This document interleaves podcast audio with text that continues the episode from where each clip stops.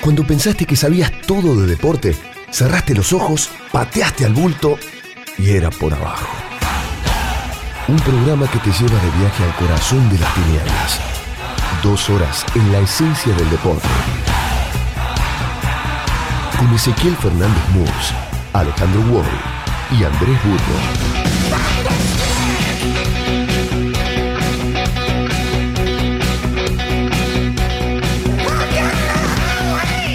Y el país perdió esta semana a Messi, a su jugador de Champions, no de Aldo Civi, ¿eh? con perdón de Aldo Civi, que ahora está tercero y por ahora se está clasificando a la Libertadores.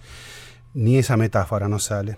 Eh, el futuro no tiene brotes verdes porque el sucesor de Messi no es exactamente Messi. Eh, es alguien que, como millones de mortales en la Argentina, soñó con jugar alguna vez en Boca y que, como millones de mortales en Argentina, no lo logró. Eso sí, escribió libros de fútbol para pibes. ¿eh? Por la camiseta, por los puntos, al Mundial. La trilogía se llama Hay equipo.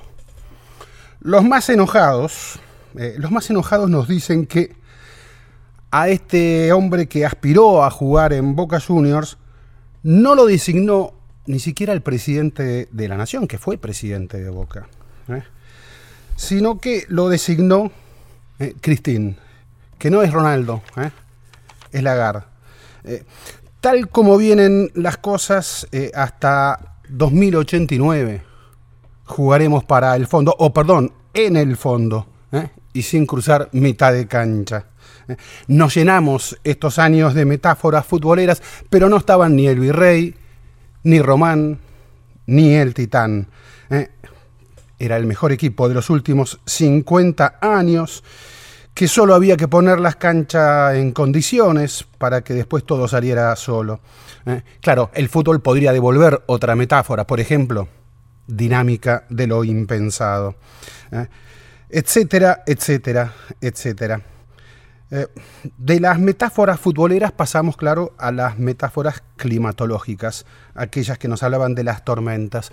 Eh, Joyce Carol Oates, una gran escritora, escribió alguna vez sobre el boxeo y dijo, no sé si el boxeo es una metáfora de la vida o si al revés, la vida es una metáfora del boxeo. Ahora que queremos tal vez o aspirábamos también a poner en algún billete al Diego Maradona, ¿eh? podríamos usar al Diego como metáfora. Alguna vez al Diego que ahora está dirigiendo a los Dorados, segunda división del fútbol mexicano, en Sinaloa, tierra de dineros, por lo menos dudosos. Y fue alguna vez Santiago Segurola, colega español, eh, quien escribió algo así como que no sabía si a esta altura Diego era una metáfora de la Argentina o si la Argentina era una metáfora de Diego Armando Maradona.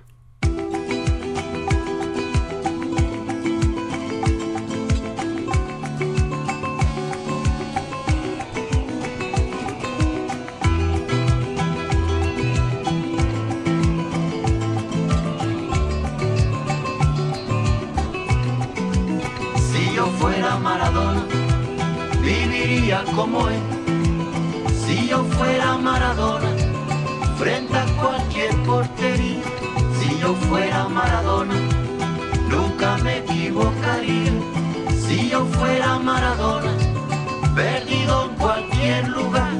La vida es una tómbola, de noche y de día. La vida es una tómbola, y arriba y arriba. La vida es una tómbola, de noche y de día. La vida es una tómbola, y arriba y arriba. Si yo fuera Maradona, viviría como él. Lo que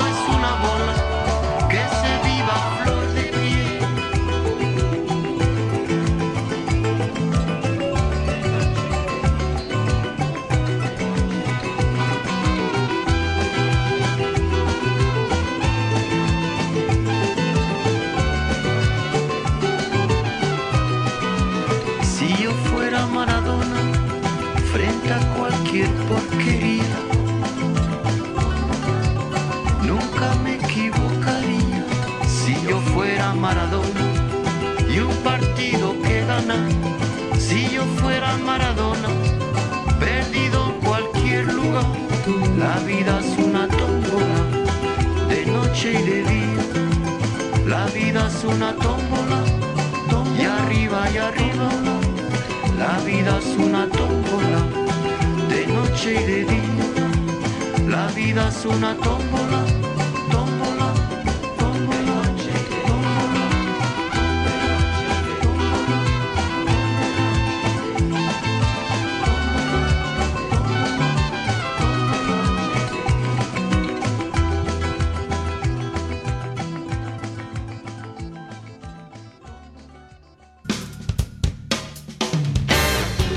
Por abajo.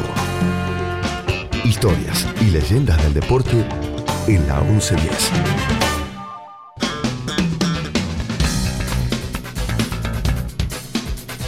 Buenas noches Alejandro Bol, buenas noches Andrés Burgo. Comienza una nueva edición de Era por Abajo en el país de las metáforas. ¿Cómo estamos? ¿Cómo va?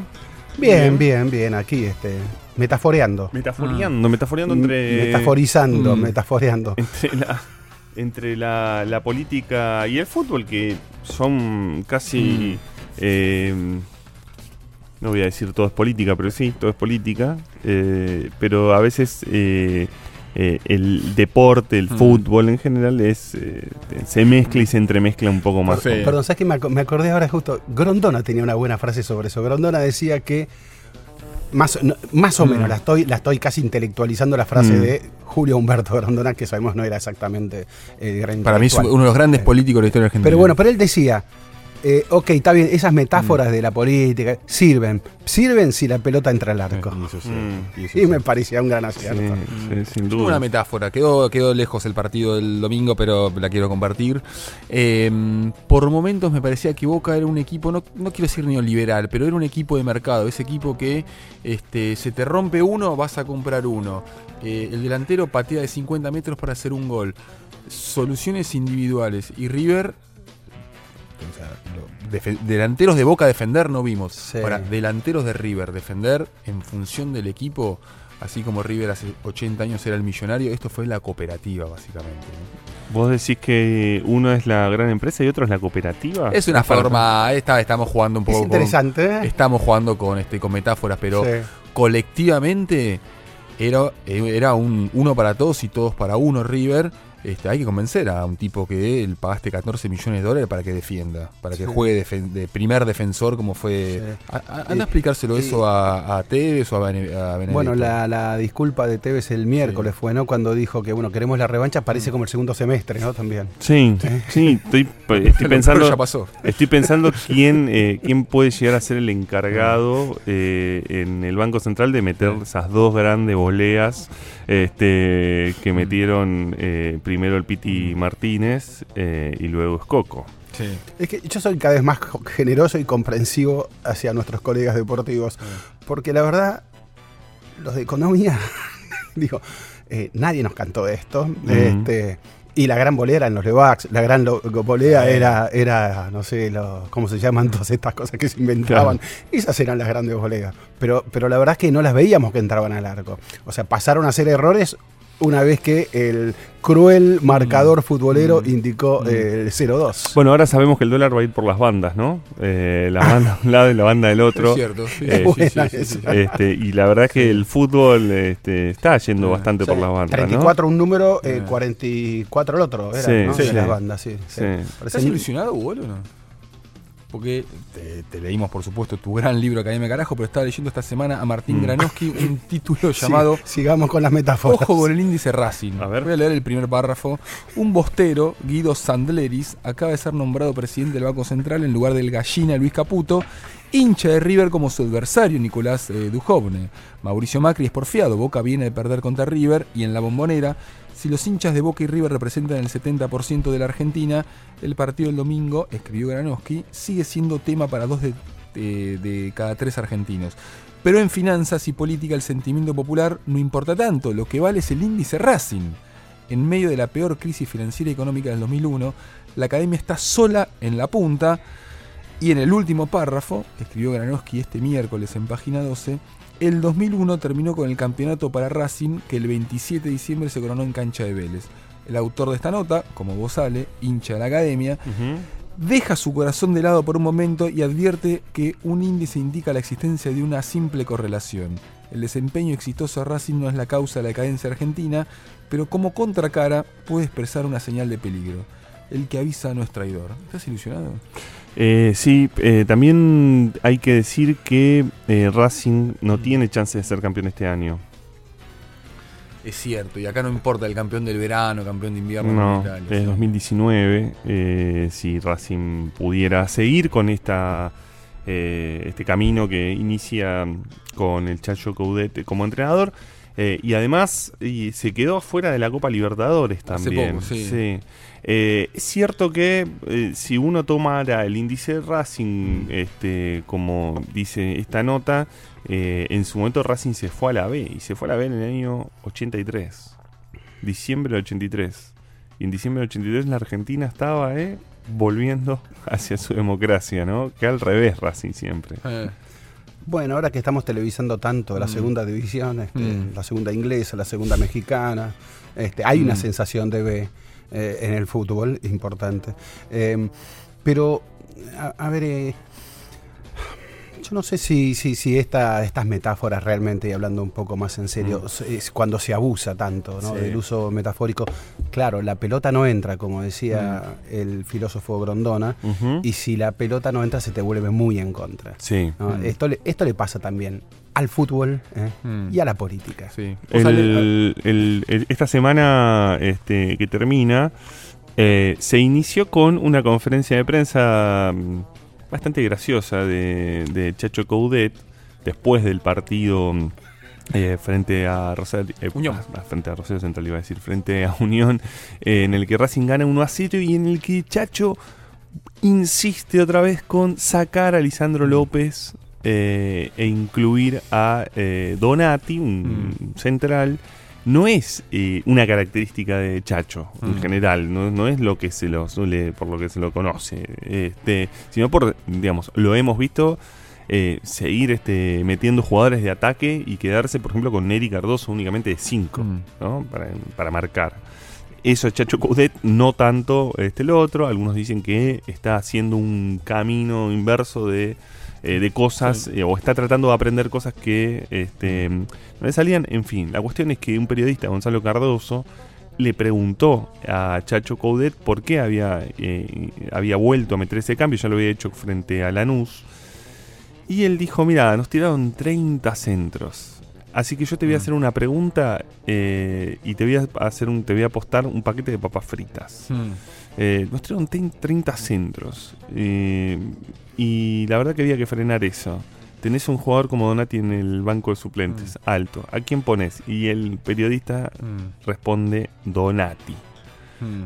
Eh, me le dice, me te gané un paquete de papas fritas. Eh, con mucha mm, astucia Mm. eh, y ayudado por algunos colegas que estaban ahí, Mm. el periodista se fue a comprar un paquete de papas fritas y se lo llevó en plena conferencia de prensa y se lo entregó eh, a Chacho Coudet. Pero fíjate, este, yendo a las metáforas y a, y a los conos y a las papas fritas y a la comida, el que sale es Lisandro López, que unos días antes hizo un muy interesante entrevista con la Comu de Racing, con uno de los programas partidarios, en donde viste que es como una especie de perro verde, como le dijeron los colegas del enganche a, a Licha hace un tiempo. Viste que Licha es un tipo serio, Mm. en general bastante alejado de la cámara.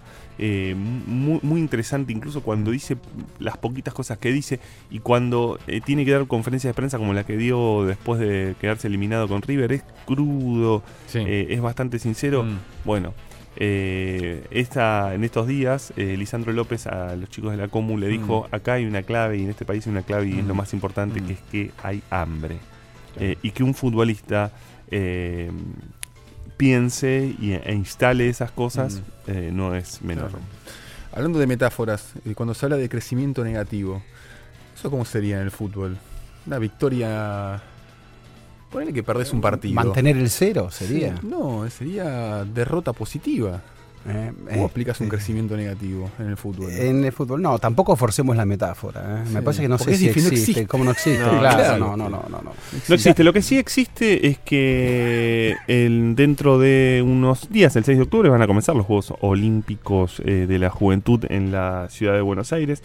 Eh, esta semana también se debatió bastante porque ingresó el presupuesto a inicio de semana, de la semana pasada, perdón, eh, ingresó el presupuesto eh, de 2019 que presenta el gobierno, en donde por supuesto los que eh, se dedican o quienes se dedican al deporte fueron a ver qué sucedía con el presupuesto deportivo. Digo, lo marco esto en el marco de más este, no solamente 2018, que es un año de Juegos Olímpicos de la Juventud en la Ciudad de Buenos Aires, eh, sede, sino también de 2019, que es cuando es el presupuesto, que es un año antes a los Juegos Olímpicos de 2020, y sabemos que es cuando se buscan las marcas para llegar a, a esos juegos, eh, en donde los, eh, bueno, los deportistas tienen que eh, viajar y demás. El, el presupuesto de, de deportes, se supo de la Secretaría de que va a contar la Secretaría de Deporte, va a ser de eh, 9,6%, casi 10% menos Mm. eh, que en el ejercicio actual, que 2018, o sea, va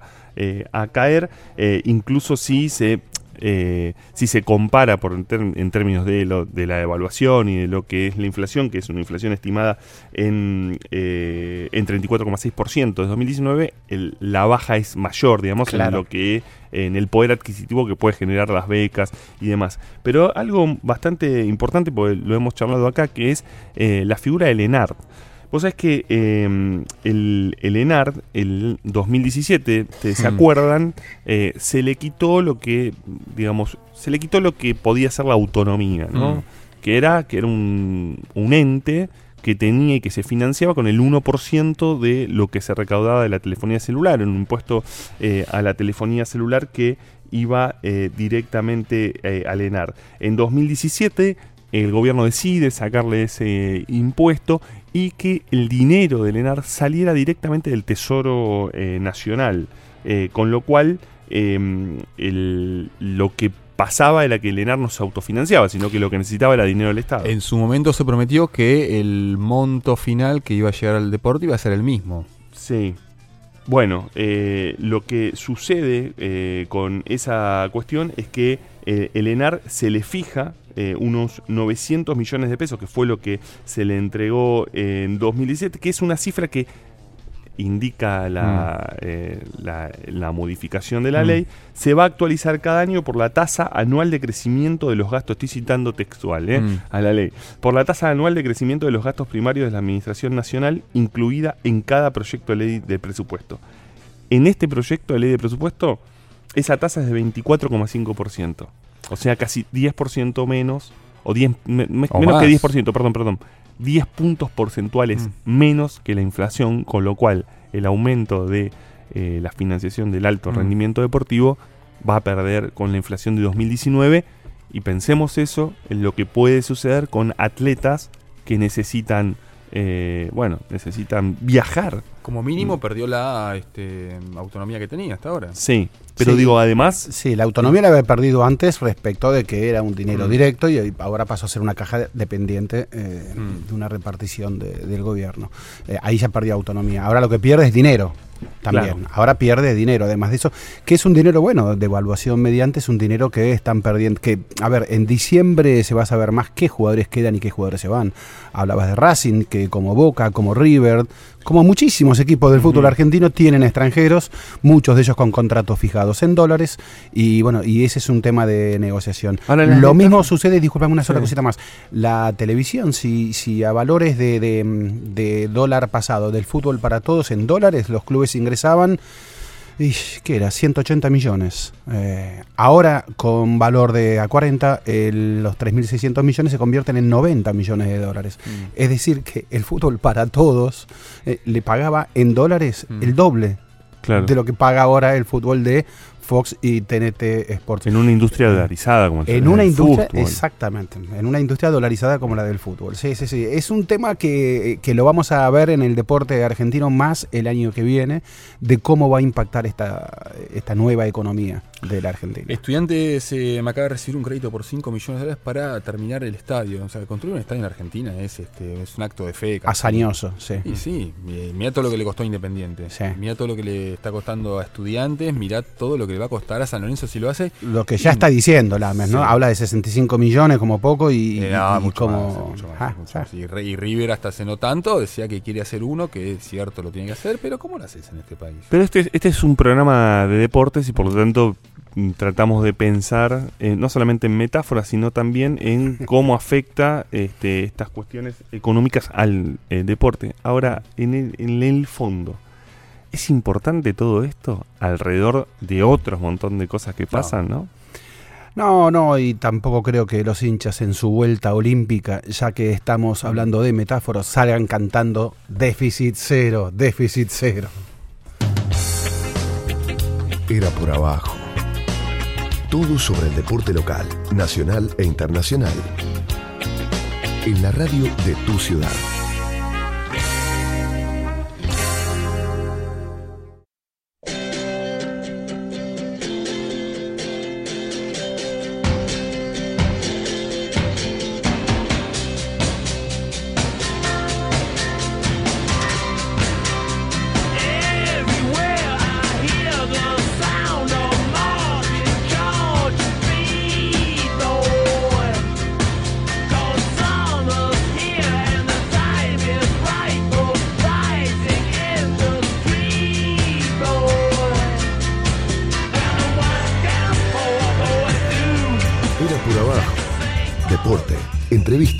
Debates, actualidad, historia.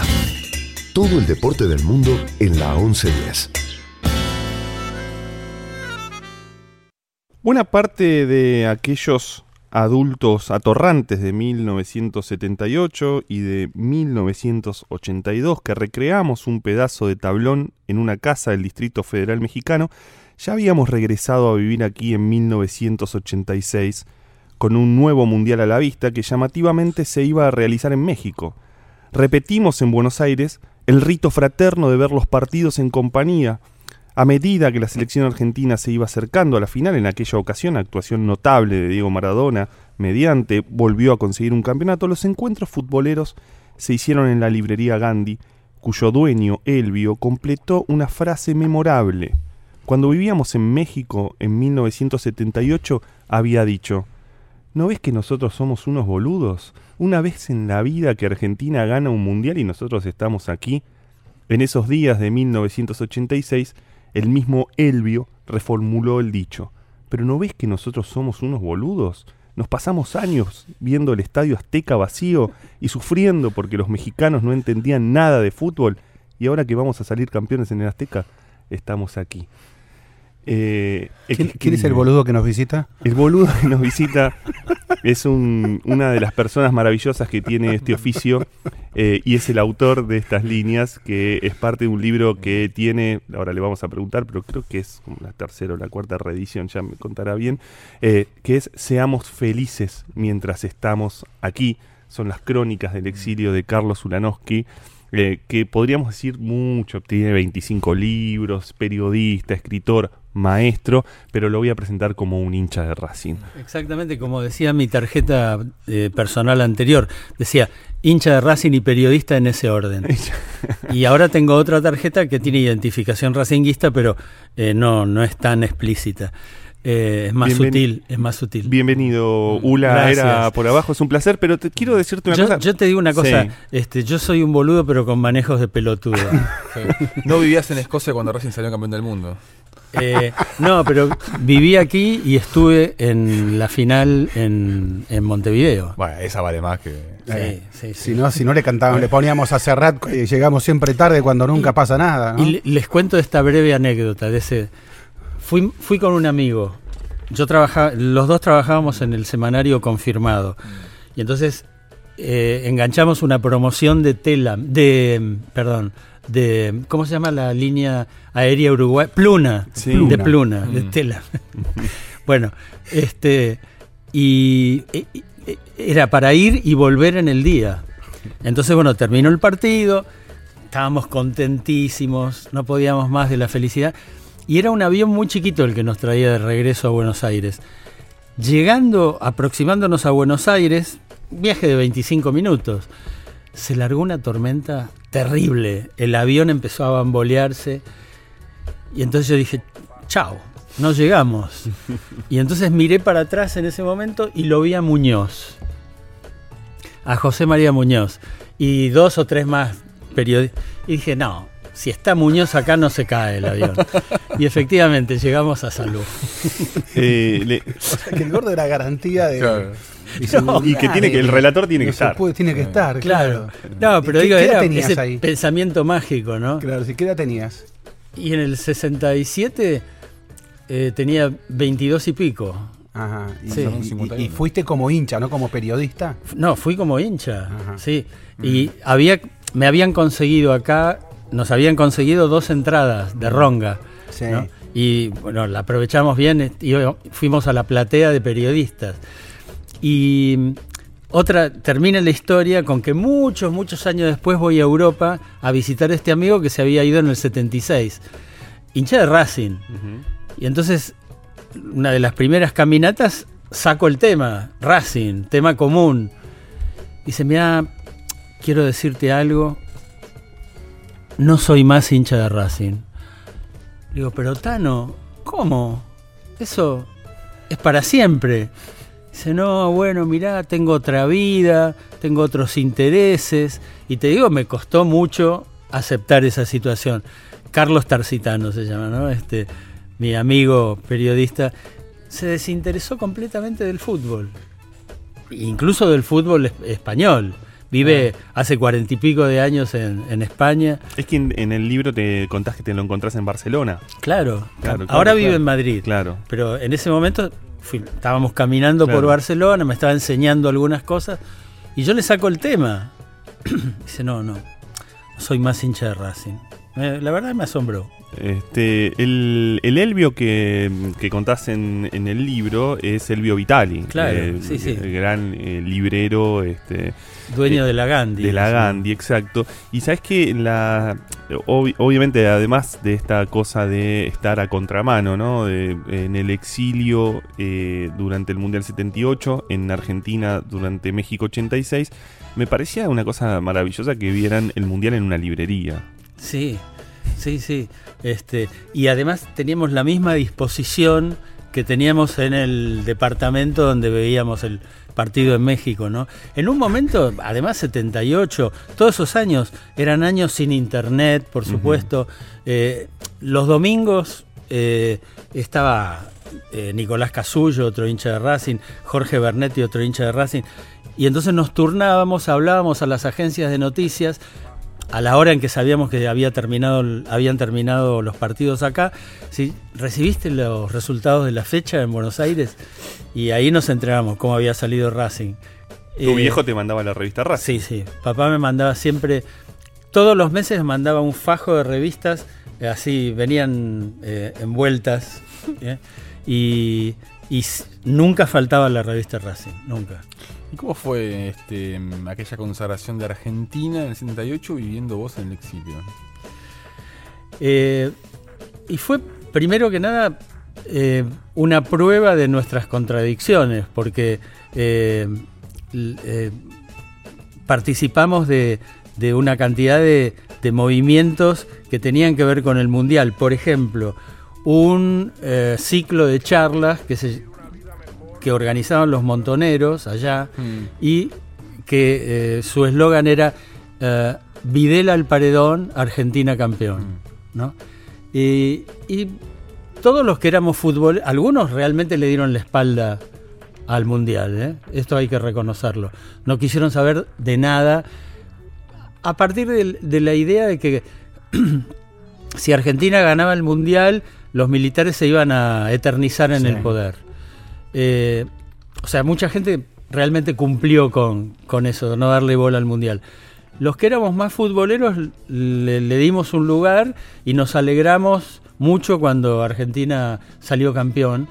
Eh, y lo que recuerdo es el día de la consagración. Nosotros, bueno, muchos de nosotros vivíamos en la Villa Olímpica, era en el extremo sur de la ciudad. Y salimos con los autos con la idea de ir hasta el Zócalo, que era en el extremo norte de la ciudad, en el primer cuadro de la ciudad. Este, como si te dijera, bueno, desde Quilmes a- al centro hoy, ¿no? Eh, y fue patético porque este, tocábamos éramos 30 autos, suponete, y además en la ciudad más, más extendida del mundo, muchos nos íbamos perdiendo, o este, y claro, la caravana se iba haciendo todavía más chica, ¿no? Y yo pensaba, digo, ¿qué pensarán los mexicanos? ¿no? Pero estos tipos son unos idiotas. Festejando, ¿qué festejan? Que se van a quedar los militares este, X años más. Bueno, fue, la verdad que esa parte me parece un poco patética, pero bueno, así ¿Qué, fue. qué decían los diarios mexicanos qué de- de- de- del Mundial y de los milicos? No, lo, en México se sabían muchas más cosas que Claro. las que se sabían acá. Claro. Eh, más que nada, eso se vio durante la guerra de Malvinas. Eh, las noticias llegaban acá, con, acá a Buenos Aires con cuatro días de atraso y allá las teníamos al, al momento. Claro. Había por lo menos dos o tres eh, enviados especiales de medios mexicanos, pero más que nada ahí se vio en, en, eh, en el eh, durante la guerra de Malvinas. Sí, hay, bueno, hay una teoría que sostiene que era, no era si ganaban Mundial 78 que se eternizaban, pero sí si ganaban Malvinas, que Ah. se eternizaban. Sí. ¿no? Podés perder el Mundial 82, pero Mm. ganabas Malvinas. Y si y vos sabés que esto, mirá qué curioso, hace poco lo recordé, eh, Alejandro debe saber por qué. Estaba en una conferencia, en, eh, estaba en el Mundial de España, y el alcalde socialista de Alicante, nos conocimos en una X situación, conferencia, y el tipo me invita a tomar unos tragos y me dice, eh, tengo miedo de que ganen tus militares, así me decía, en Malvinas. Y yo preguntaba por qué. Ya, no te enojes, pero si ganan los militares de ustedes se van a quedar para siempre. Y los nuestros, España estaba en plena salida Sí, a la sí. democracia, y los nuestros van a querer ir a Gibraltar, me decía, ¿no? Eh, y me acuerdo que, claro, yo tenía mis 20 años ahí, estaba impactado, así, escuchando... Claro, vas a Furia y escuchas otra cosa. Sí, claro. claro. Este, cómo cada mundial se sigue de- del modo que se puede seguir, ¿no? Este, ahí hay un- y, y en el debate de, de- en 78 y ustedes en México, en la discusión, ¿cómo era? ¿Era enojada los que estaban en contra de Sí, seguir sí, el sí. mundial? Era muy firme el rechazo, el repudio de los que le dieron la espalda al mundial. ¿Pero se enojaban con ustedes? Y seguramente algunos se enojaron con nosotros, sí. Pero digo, a mí particularmente no me importó. Digo, creo que se impuso mi corazón futbolero. Acá hace poco, ah, hace poco, la semana pasada, estuvo Mantecola Ayala, sobreviviente de la ESMA en pleno Mundial 78, que hace semanas nomás este, le dio un abrazo a Jorge Holguín. Holguín fue a la ESMA, eh, lo abrazó y le dijo, che, yo mientras estaba acá quería que ustedes ganaran. Claro, claro, sí, sí, sí, sí, leí eso. Eh, pero bueno, era también parte de esta vieja grieta que nos separa, ¿no? Sabes que eh, vinculaba bastante a las. Este, yo dije tercera edición. ¿Fue tercera edición? Eh, En realidad es la cuarta vida, pero Claro. ediciones son más. Claro, Eh, ediciones son más, es verdad. Sí, pero, es, la, es la cuarta vida. Primero salió por Ediciones de la Pluma, cuando eh, volvimos. Y luego salió en el 2001, que le hice una edición corregida y aumentada por Sudamericana. Después Sudamericana lo sacó por tercera vez en Pocket. Y ahora esta cuarta por Marea Editorial. Sí, eh, bueno, eh, seamos felices mientras estemos estamos aquí de Carlos Zunowski, que además es una artesanía este, mexicana, este, es un girasol, eh, donde Sí. está la frase. Digo, vinculaba eso con que con una crónica bellísima que escribió Inés, eh, tu hija, Sí. eh, en revista Anfibia, sobre el retorno, sobre lo Ah, que sí. fue volver. eh, y mirá lo que son las cosas que ella cuenta, por lo menos que en la tapa de Clarín, eh, la vuelta, eh, entre otros títulos, decía ganaron los punteros y goleó Racing. Así te recibió Argentina. Pensaba, la vuelta fue tan difícil como, digamos, la, la salida fue difícil de, de- Sí. de Argentina, seguro, ¿no? La vuelta, ¿cómo fue? Y la vuelta fue, primero que nada, llena de incertidumbre, aunque traía un trabajo de allá. Eh, eh, había una editorial llamada Nueva Imagen, de un argentino, Guillermo Javelson, y de un mexicano llamado Se Altira la Triste, y querían instalarse en Buenos Aires. Me propusieron que yo me encargara de esa apertura, de esa instalación, y lo hice. eh, hasta que, bueno, eso, me llevó todo el 83. Eh, hicimos la feria del libro, la primera feria del libro, este, casi te diría post dictadura, que fue una feria muy brava, porque había mucha censura todavía. Y eh, hicimos eh, un libro de Benedetti, otro libro de Ricardo Garibay, otro libro sobre la guerra de un autor norteamericano que no recuerdo ahora, eh, un libro de Cortázar, de Soras de Cortázar, y algún libro más, cinco libros hicimos, y fue, la verdad que fue Mm. lindo eso. Hasta que un día, una mañana, muy temprano, yo me dirigía a la localidad de San Martín con el propósito de comprar cartón corrugado para tapas. Y me hice la pregunta que no hay que hacerse en ninguna circunstancia, que es ¿qué hago yo aquí? Y entonces dije, bueno, yo quiero hacer periodismo en realidad. Y por suerte tuve una posibilidad a- partir de eso en Clarín y del 83 avanzado al 90 estuve en Clarín. Ese fue mi retorno al periodismo. Te recibí un año justo en el que Racing se va a la B. Es una especie de exilio Bueno, deportivo. lo- la B. Eh, mira, te voy a contar una cosa. Cuando estábamos en México, Mm, Nicolás Casullo y yo escribimos una nota para humor mm. sobre, basada en las diversas desgracias que tuvo Mm. Racing. Alquiler de, de la playa de estacionamiento a un mercado mayorista de papas. Mm. eh, el- detención de José Pastoriza Claro, por, nafta adulterada. adulteración de Claro. nafta Mm. y dos o tres cosas más, ¿no? Y decías, bueno, esto ya para nosotros es como cartón lleno, ¿qué más nos puede pasar? Ah, alquiler del equipo a Mendoza. Claro. A Mendoza Sí. Racing, claro. sí, sí. Este, y, y ya nos parecía que, que no podíamos eh, esperar, esperar nada malo más, ¿no? Mm. Y eh, ¿qué era lo que me habías preguntado? No, no, que te recibió una especie de exilio Ah. deportivo de Racing en la B. Y entonces empezamos a ir a la cancha otra Mm. vez, a- volvimos Mm. a la cancha. ¿Te acordás cómo fue esa vuelta? ¿Te tenés presente la primera vez que volviste? No me acuerdo el partido, pero Ajá. sí estuvimos el día que perdimos con Racing de Córdoba, Claro. 4 a 3, Mm. y la gente se enfureció Mm, mucho. mm. Yo me asusté mucho ese día, mucho. Sí, pero fue una violencia Sí. muy, muy, sí, sí, sí, importante. Eh, y, y bueno, y después seguimos al equipo. De, de repente ir a ver a Racing con San. Miguel fue una experiencia dura. ¿No, Alejandro? Sí. Vos eras yo chico, era ¿no? muy chico este, Ah. cuando estábamos en la B. Eh. Parece, Ramón. Otros, otros, yo- otros, yo lo vieron, acuerdo, otros Parece- lo vieron en HD. Ramón Díaz saliendo de la bombonera. Yo no, yo, ¿eh? yo no, eh, yo no, no, eh. No digo, otros lo vieron en HD. No, yo lo vi, yo lo vi. En la cancha. Arriba. El fútbol, eh, vos sos un, como diría Lalomir, eh, animal de radio, dice. No sé si la frase es de él.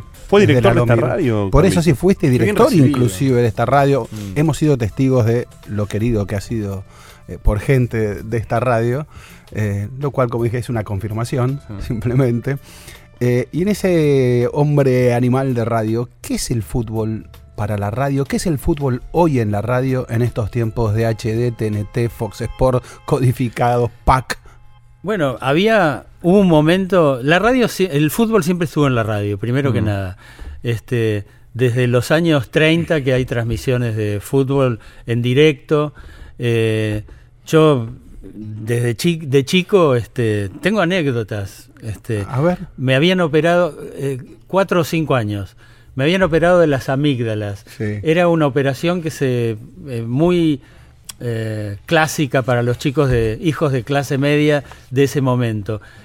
Ahora cualquier médico te puede decir es una operación absolutamente inútil, pero eh, en un fin de semana me operaron de las amígdalas, me tuve que ir a mi casa, no podía hablar.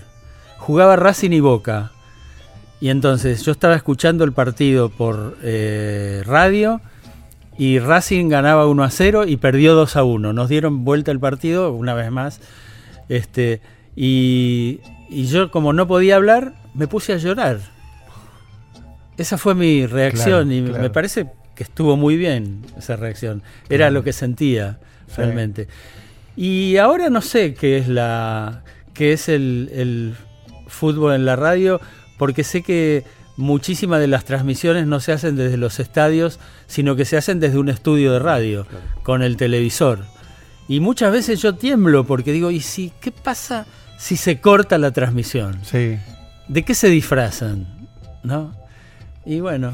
Y escribiste un libro, Días de Radio.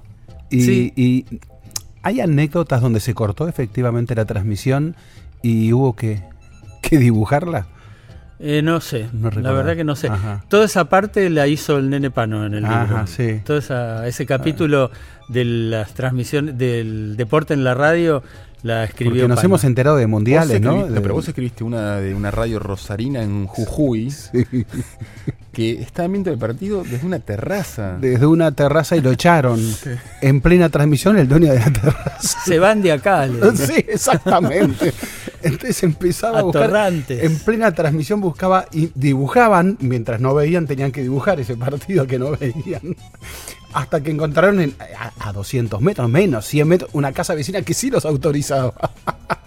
Entonces retoman la transmisión desde la casa Bueno, vecina. muchísimas veces me contaron esas historias, la, eh, cómo se cubría antes de internet, antes de los teléfonos celulares, eh, los partidos, por ejemplo, los partidos del ascenso. Tenían que eh, caminar 3, 4, 5 cuadras hasta conseguir un teléfono de esos teléfonos públicos, con ficha o con, o con monedas. Como dice la. Yo fui testigo.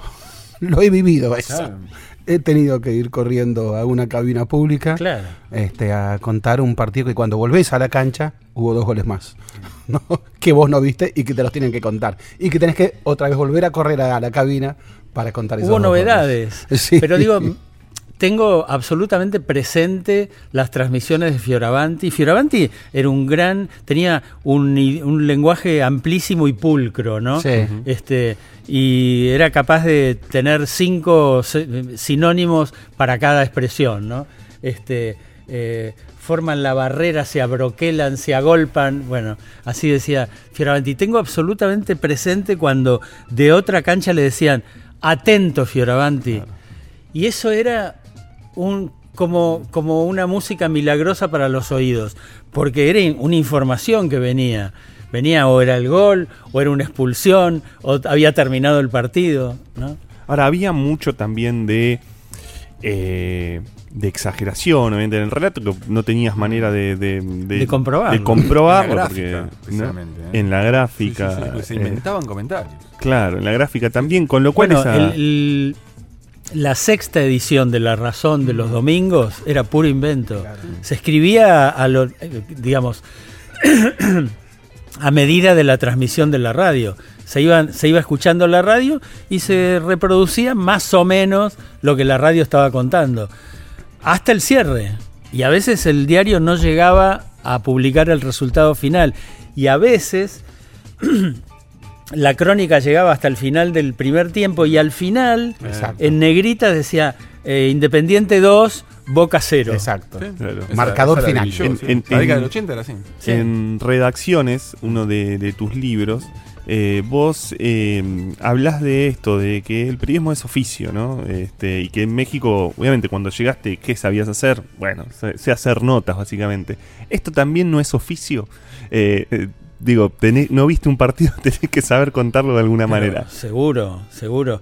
Digo, y no, no, no es lo que hacemos nosotros cada vez que este, comentamos con un amigo lo que vimos Mm. del, de Racing o de quien fuera, ¿no?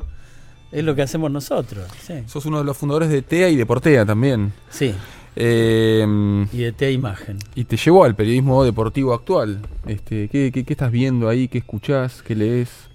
Eh, trato de, de- de ver los. A, a la hora del almuerzo, Mm. almuerzo en casa en general, este, veo o hago zapping entre el- los canales Mm. de deportes, ¿no?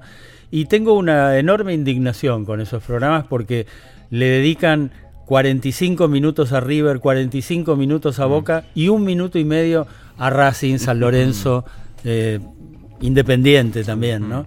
Eh, y eso me indigna mucho. El otro día, el- el- cerca de la radio donde trabajo, bueno, lo encontré a Joselito Amado, que cubre Racing para una de las señales deportivas, y le dije, y dice, pero mira, dice, hoy con Racing puntero ni siquiera salía al aire, ¿no? Claro. Este, eh, bueno, es también como, seguramente son imposiciones del mercado, andás a ver, no lo sé, pero eh, desde luego que, que he leído los libros de ustedes y eso, este, digo, con, con mucho, con mucho gusto, con mucho placer. Alejandro lo sabe eso. Y, y vos también. Sí, Y- recuerdo siempre. Y bueno, y Ezequiel desde ya, siempre. Pero, eh, por ejemplo, me gusta mucho el suplemento enganche. Me parece que tiene cosas raras, tiene cosas extrañas que a mí me interesan. De repente, notas, este, de esas notas tipo crónica, ¿no? Sí. Que, de a- rarezas deportivas. Y de ir a preguntarle sí, sí. A, un, a un protagonista cosas distintas a las que se le suele preguntar, ¿no? Sí, Sí. sí. Este, pero de repente me gusta eso, que en un lugar del mundo Hmm. hay un equipo con 22 argentinos, qué Hmm. sé yo, en un lugar recóndito del Sí. mundo. No sé, ese tipo de notas Hmm. raras las recorto y las guardo, sí. Y en, y en ese contexto eh, de, de- Y me de- sigue gustando Víctor Hugo. como- eh, no estoy adherido al pack fútbol y entonces eh, algunos partidos, eh, algunos de Racing, incluso los escuché por, por eh, Víctor Hugo, me pone tremendamente nervioso. Pero digo, Víctor Hugo sigue siendo un capo, ¿No ¿no? estás adherido por una cuestión ideológica de no pagarle a. Porque me dio bronca, sí, Mm. sí, sí, sí, me dio bronca eso que, que tuviera que pagar. La verdad que si uno, finalmente, cuando uno lo piensa, si con lo que uno gasta este, yendo a una confitería o a un bar a verlo, este, a lo mejor podría Sí. adherirme, pero me dio bronca y no me adherí, sí. ¿Sentís que se ha elitizado el consumo del fútbol? Eh, lo- a ver, el otro día vi el partido, no, no pude ir a la cancha Sí, el, el lunes. contra Unión. Sí, y digo, no me parece una transmisión tan diferente a las de antes. Parece que tiene algunas cositas más, en especial al final, pero no me parece que sea una transmisión con 60 cámaras, qué sé yo, no sé cómo, algo así prometía, ¿no? Sí, Una sí. multi cantidad de múltiples de cámaras. No sé, eh, pero está bien, la transmisión está bien, digo, en especial con la repetición de los goles, eso me gusta. Eh, eh, Carlitos, sabés que empezó este programa Ezequiel Fernández Murs con eh, metáforas eh, de política y fútbol a partir de que se fue Messi. Viste que se fue Messi esta semana. eh, el Messi de la finanza, Ah, ¿no? el Caputo, Messi. sí. Este, ¿cuál, es Messi, tu me- Messi. ¿Cuál es tu metáfora del momento futbolística? Del momento del país. Eh, y que hay que hacer el aguante. hay que hacer el aguante, ¿no? Este, ¿Con 7 en el fondo? ¿eh? ¿7 en el fondo? 7-2-1 haríamos. O 7-3. Bueno, todos ¿Eh? atrás y dos de nueve. Sí. una canción. de Yo cancha, prefiero dijimos. dos adelante, ¿no? Mm. Digo, le veo muy poco gol a Racing. Sí. Sí, sí, sí. Y esto de sacar, de puntero, sacar, a, viejo. de sacar a No. Lisandro y poner a Donati es. Eh, bueno, estaba seguro que iba a pasar eso el otro día. Ah. Y pasó. De Racing, metáforas, periodismo y radio seguiremos hablando dentro de unos minutos con nuestro invitado de hoy en Era por Abajo, Carlos Ulano. Era por abajo. Todo sobre el deporte local, nacional e internacional. En la radio de tu ciudad.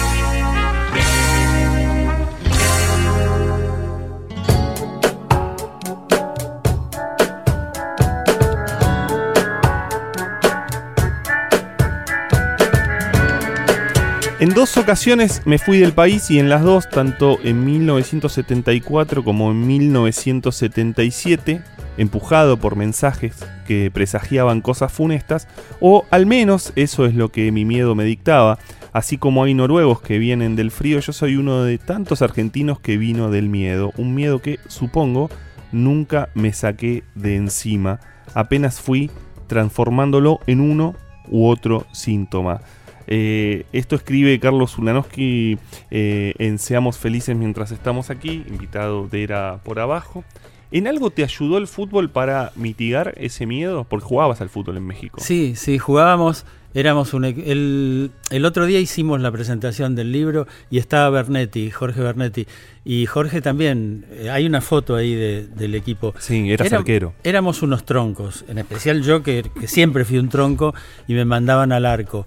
No atajaba mal. Che, no Ulanowski, vos al arco era la. ¿Eh? che, Ulanowski, vos al arco era la, la sentencia. Ah, cl- claro, ni siquiera estaba tan gordo como ahora, así que... No, yo no dije che gordito al arco. No, no, che, yo digo, yo digo, no, no, siquiera me podían decir, che, gordo, anda al arco. Eh, Humberto Eco decía eso, que a él le decían de chico, che gordito vos al arco. Anda al arco, sí, sí. Eh, no atajaba mal, tenía, tenía sentido, ¿no? Este, sabía cubrir, este, pero siempre perdíamos. Había equipos de exiliados chilenos, exiliados brasileños, exiliados uruguayos. era- y perdíamos invariablemente. El que mejor jugaba era el profe, se llama Cabral. Era, nosotros hacíamos gimnasia con él, eh, ahí en la Villa Olímpica. Y jugaban al badminton. Sí, también, también. Pero eso este, cuando íbamos afuera. Ahora, y decías en la, en la cita anterior que leyó Ale, Ale Hugo, eh, él vio, decía que los mexicanos en el 78 parece que no entendían nada de fútbol, decía. Bueno, vos. gritaban los corners como si fueran gol. Ajá. Eh, inmediatamente empezamos a ir a la cancha. Sí. Eh, íbamos a la cancha de la UNAM, que es una cancha preciosa. Un estadio olímpico. Medio, medio como el cilindro, que se ve bien Ajá. de todos lados. Se ve bien. Es el estadio olímpico, bueno, en el lado de la derecha Claro. olímpica, Sí, justamente. sí, sí. Y, y bueno, eh, íbamos ahí. Y digo, ¿pero por qué gritan los corners? Y realmente gritaban los corners como con una eh, con un tono festivo de gol, casi, ¿no? Y después me hice hincha del Cruz Azul, eh, simpatía que todavía conservo. Y cada domingo trato de enterarme cómo salió el Cruz Azul. Y cuando pierde digo, puta, perdió Cruz Azul.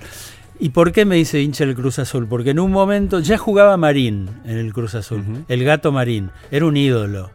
De repente llegó Cornero, otro argentino, que era un dos rústico que había jugado en Rosario Central acá. Este, esos esos eh, eh, zagueros que si la tenían que revolear, la revoleaban. Pero era muy tipo muy aguerrido. Y de repente llegaron como director técnico y preparador físico Carlos Grigol y Jorge Daguerre. Jorge Daguerre era mi amigo acá en Buenos Aires, eh, tenía un boliche, se llamaba El Ciudadano, este, bueno, y, y me hice hincha del Cruz Azul.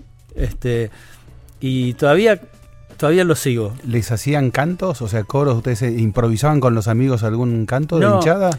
Yo creo que el- el- ese intercambio fue posterior Ajá. y eh, muchos dicen que hubo un know-how de hinchadas argentinas y que le transmitieron esa, esos conocimientos, esa, esas ex- esa expertez a las hinchadas de México, ¿no?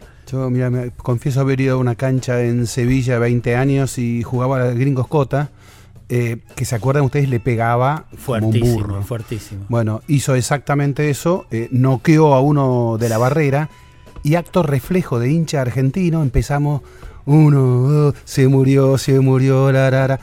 Obviamente nos miró toda la cancha como si estuviésemos locos. Este, era una estupidez lo que estábamos diciendo, una desubicación de cancha argentina absoluta. ¿Les pasaba algo así en México? ¿Si celebraban los corners? Eh, no, primero que nada nos asombrábamos. Segundo, tratábamos de ser respetuosos. La gente iba, yo, yo digo, y esto creo que todavía sigue así, te- tenía como principal propósito ir a tomar cerveza a la cancha. Y entonces este, la, todas las transmisiones futbolísticas, Televisa transmitía todos los partidos. Todos. Después el canal 13 empezó a transmitir el, eh, a, la, a la UNAM. Mm. Este, pero en, principio, canal eh, Televisa, los canales de Televisa Mm. transmitían íntegros todos los partidos. Aparte Televisa tenía como, no sé, en un momento tu- claro. en un momento llegó a tener cuatro Bueno. equipos Televisa. El América por lo menos. Sí. Mm. No me acuerdo que, cuál es No me más. acuerdo, pero en un momento eran cuatro equipos que tenía Televisa. Y, y entonces todas las transmisiones estaban auspiciadas por cervezas, por las cheves, como le dicen. Este, tómate una cheve, mano. Bueno, el Ole empezó en la en tribunas mexicanas, este, en el 62 en un partido entre Botafogo y River, cuando Garrincha eludía a Bairo, Federico Bairo, Claro. y bueno, por la- a través de la tradición taurina de, de los mexicanos empezó a decir ole, ole, ole, esta, esta cuestión tan festiva. Bueno, Ah. ese es el- bueno, de hecho el único diario deportivo de este país se llama Ole, ¿no? Sí. Ole, Ole. pero viene a partir de ahí. Sí, un público distinto, claramente, o sea. Mm. De hecho, en el. eh, bueno, porque claro, vos estabas acá, pero en el Mundial 86 este, festejan el, el empate de Alemania contra Argentina, con lo cual después los argentinos se enojaron con los No, mexicanos. sí, son muy, eh, eran y creo que son todavía muy anti-argentinos. Bueno, en- vos contás en el libro que querían que ganara Brasil, ¿no? En- Sí, en sí, que- Mm. quer- querían que ganara todo equipo que se enfrentara con Argentina. Este, y eso también tiene que ver con historias de años, ¿no? de décadas. Y es probable que en los 40, en los 50, haya llegado un tipo de argentino por ahí medio chanta, incluso muchos eh, futbolistas que se quedaron y después fueron los que pusieron los primeros restaurantes argentinos, eh, de, de cortes argentinos, ¿no? claro. Pero a vos te trataron bien, digo, al exilio lo No, a, mí, trataron a bien. mí me trataron genial y tuve trabajos preciosos, en especial el último, que fue un trabajo en, en el Estado, en el Instituto de Defensa de los Consumidores, y ahí eh, manejaba toda la comunicación, digamos, y en especial la revista, ¿no? la revista del consumidor, que todavía sale. Ya. Eh, Carlos, te pido que, mm, a ver, nos definas a íconos de la radio y el fútbol en la Argentina. Empezamos por el Gordo Muñoz, por ejemplo. ¿Qué fue el Gordo Muñoz? pa? Y el gordo, primero que nada, el, gran reconocimiento que había que hacerle fue uno de los eh, responsables de la salvación de la muerte de la radio. Cuando en 1960 llegan los canales privados, se daba por seguro la muerte de la radio. Eh, y efectivamente la radio entró en una crisis que aparentemente terminal. Nunca al final, por suerte, se concretó eso. Y en esa radio, que fue Radio Rivadavia, eh, con un género que fue el del magazine, varios programas como los de Cacho Fontana, eh, Larrea, Carrizo y las transmisiones del Gordo Muñoz, salvaron a la radio. Ese fue el principio del salvataje. Así que creo que debemos reconocerle eso. ¿Y, en dónde radicaba, en dónde radicaba la, la- ese magnetismo que tenía el Gordo Muñoz? ¿Qué, qué te parece cuál era? Me parece que, que era un, un, un tipo que interpretaba, no sabiamente, porque sabio no era, pero interpretaba eh, cosas del sentir colectivo, ¿no? Eh, cuando él en el 79 salió con este, la defensa de, de los militares y instaba a la gente a ir al- a, a la Plaza de Mayo a este, cuestionar a la Comisión este, Interamericana de Derechos Humanos. Sí. Eh, Bueno, yo creo que eso interpretaba buena parte del sentimiento colectivo de ese momento. Sí. Pero además, eh, no sé si te pasa hoy, bueno, recién mencionabas a Víctor Hugo que eh, hacen las transmisiones desde una app y por la 750, ¿no? Eh, eh, la app es Relatores. Sí. Eh, pero, eh, digo, vos recién mencionabas a Víctor que es tal vez para los que escuchábamos radio en la década del 80, sobre todo, y nos cre- crecimos con esa, esa oída, escuchar al Gordo Muñoz era una emoción que te cuesta mucho encontrarla en cualquier otro relator, más allá de que haya buen, algu- algunos otros buenos relatores, ¿no? Hoy, prender la radio y escuchar alguna voz emocionante como la que te generaba Muñoz o, con la que- o, o- o el propio Víctor Hugo es difícil. hoy. Bueno, pero eso tenía que ver, o tiene que ver con algo que se ha ido perdiendo en la radio, que es la identidad sonora, ¿no? Antes, evidentemente, eh, hacías eh, un paseo, un zapping por las AM y vos sabías cuál era Radio El Mundo, cuál era Radio Splendid, cuál era Radio Belgrano, las identificabas rápidamente. Sí. Ahora es más difícil, es mucho más difícil. Eh, y, y- y bueno, y lo mismo con los relatores, ¿no? De todas maneras, también Muñoz perdió batallas, ¿no? Perdió la batalla en el 78 contra Clemente, Sí, ¿no? sí. Sí, yo recuerdo que no había nada más inútil para mí, como radioaficionado, de eh, que cuando el gordo iba a la base vicecomodoro Marambio, ¿no? Este, que siempre se comunica- pero no espera, esperaba siempre ese momento. Todavía no se comunicó con la base Vicecomodoro Marambio para saber cómo está el clima allí. ¿No te acuerdas Sí, que lo hacían sí, todas sí. las transmisiones? Él quería simplemente demostrar que llegaba a todo el país y que todo el país lo escuchaba seguramente. Cacho Fontana eh, fue, digamos, emblemático en eso. Él tenía, incluso se lo criticaba, decían, le decían, decían sobre Cacho Fontana, sobre su programa, es capaz de comunicarse con Groenlandia solo para saber qué temperatura Que hace en ese sí, momento, ¿no? Sí, tal, tal cual. Y, y le tiraban una vez una pila a un juez de línea, un partido de mala muerte de noche de primera división. Y recuerdo que el juez de línea sangraba y el gordo Muñoz diciendo, y le tiraron con una berredi, de esas que duran toda la vida. Y dice- yo decía, pero no deja de pasar el chivo ni aún en la sangre, el gordo, ¿no? Claro. Tenía una cosa tremenda el gordo Muñoz eh, Sí, en cuanto sí, sí. a... De todos modos, él tampoco se metía demasiado, tenía su locutor, ¿no? Que, que hacía la tanda, ¿no? ¿Y qué fue Víctor Hugo? En esa llegada, en ese dominio que tenía el gordo. No, me parece que Víctor Hugo le puso más que nada eh, poesía y cultura ¿no? a la transmisión. Eh, y más profundidad, ¿no? Este, y bueno, y con los años también él fue cambiando.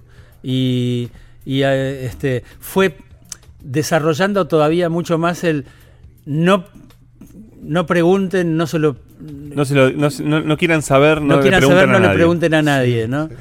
Creo que eso lo fue desarrollando con él también y, y modificando y reformulando con el tiempo. Y ahora, en épocas, al menos en tele, no todos, pero sí la mayoría, de más eh, gritadores que relatores.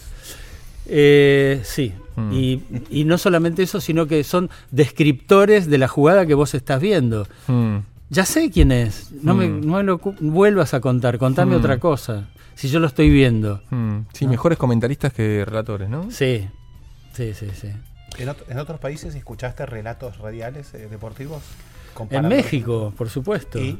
En México había un tipo que se llamaba Ángel Fernández que decía, para todos los que aman y odian al fútbol. Así empezaba. Y, y me gustan esos tipos que tienen sus propias muletillas, porque esas son las cosas que quedan, ¿no? Eh, seguramente Muñoz las tenía y el y Víctor Hugo también. Cuando las muletillas están buenas, ¿no? Porque a veces hay relatores que tienen muletillas que son medias Sí. pesadas, ¿no? Sí. También. Ángel Fernández es el que dijo Villoro. Que dice Villoro, claro. CCCR, el cirílico de la URSS, era Cucurrucucú Paloma. Es muy bueno. Eh, nos queda unos Era muy gracioso. Claro. Sí, claro. sí. Nos quedan unos pocos minutos. Ula, eh, vas al cilindro muy seguido, ¿no? Este, vas, este, ahí. Voy con mi amigo Diego Rosenberg. Y el hermano y la hija de Diego Rosenberg, que es más fanática que todos nosotros y que sabe todos los cantos. Y entonces yo le pido a Malena, Malena, escribime los cantos, porque yo no los sé y además estoy medio sordo, entonces no, no alcanzo a entender qué es lo que cantan. ¿Qué, qué te enseñó Racing para eh, aplicar en, en tu vida en general?